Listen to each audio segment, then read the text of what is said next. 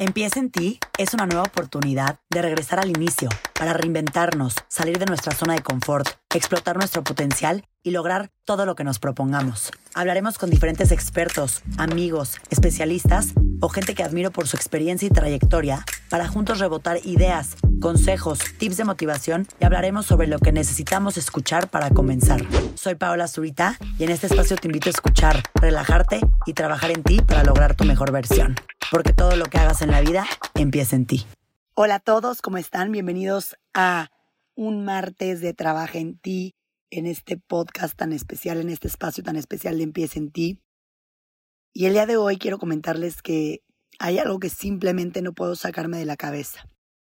Y es que en el episodio de ayer que grabé con Noelia Rodríguez, en el cual hablamos sobre las personas altamente sensibles, me quedé pensando que en el mundo en el que vivimos, Parece que expresarse emocionalmente es incómodo para ciertas personas.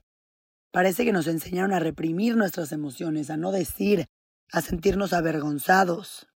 Y aunque así sea para varios, estoy convencida de que vivir nuestras emociones tiene muchísimas cosas positivas y es liberador.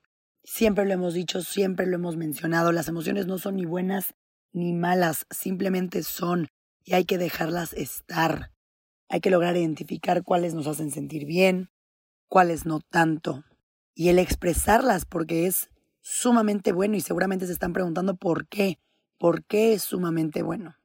Bueno, pues entre más abiertos estemos a nuestras propias emociones, mejor podremos conocernos, saber cómo nos sentimos, saber cómo reaccionar, a qué acercarnos, a qué alejarnos, y también podremos leer las reacciones y las emociones de los demás.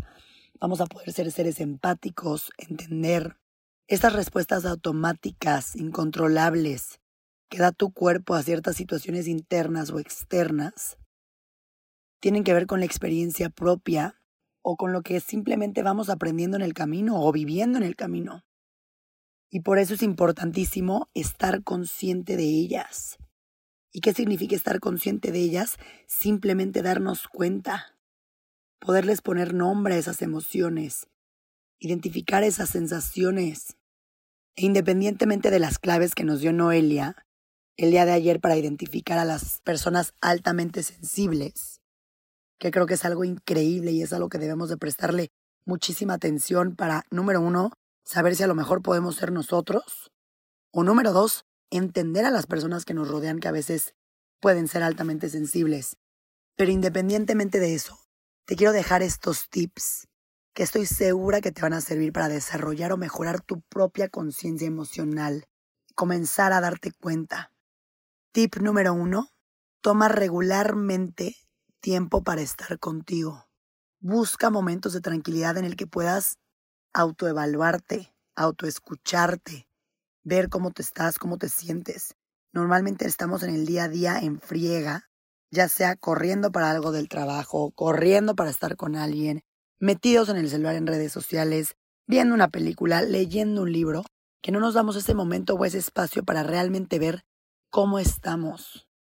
Número dos, hazte preguntas. Intenta averiguar lo que te pasa.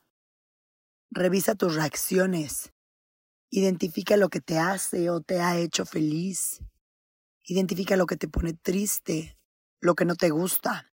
Apunta todas estas respuestas en tu libreta especial para tratar de entender cómo estás viviendo tus emociones. Número 3. Ponle nombre a tus emociones. Identifica qué son. Tristeza, alegría, enojo, frustración, felicidad, miedo. Da igual, Pon nombre a cada emoción, a cada situación, porque si podemos identificarlas y podemos saber qué son, vamos a poder entenderlas. Muchísimas veces simplemente sentimos algo, pero no sabemos ni qué es. Y en esto me incluyo yo. Hay veces que digo, me siento de, no sé qué siento, pero algo siento, y ni siquiera puedo identificar qué es. Entonces hay que entender, hay que identificar. Número cuatro, analiza tus respuestas las respuestas que has dado. Te sientes cómodo, puedes cambiarlo. Lo podías celebrar y no lo has hecho. Date cuenta que has contestado a lo largo de estos ejercicios ¿Y qué sientes al respecto? Y simplemente cuestiónate, pregúntate. Número 5. Piensa en los demás. Intenta identificar las emociones ajenas, ser empáticos. Analiza cómo influyes en las emociones de los demás, cómo haces sentir a los demás, cómo reaccionas ante sus emociones, ante su situación del momento.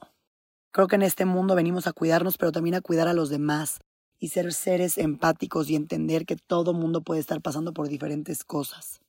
Por otra parte, espero que hayas disfrutado estos cinco tips que te di, pero por otra parte recuerda que si identificas a una persona altamente sensible con lo que nos platicó Noelia el día de ayer, simplemente no te digo que seas un experto hoy en día de las personas paz, pero si de pronto algo te vibra, algo te suena y, y logras identificar algunas de las cosas con lo que platicamos el día de ayer con Noelia, recuerda esto, número uno, sé empático. No polarices tanto que pierdas la oportunidad de enriquecerte a conocer a fondo a otras personas que piensan, sienten o actúan diferentes. Entiéndelos, conócelos, empatiza. Las personas no tienen que ser como tú hay que entender que cada uno de nosotros es completamente diferente. Número dos, pregunta cómo puedes ayudar. Dale muestras de incondicionalidad.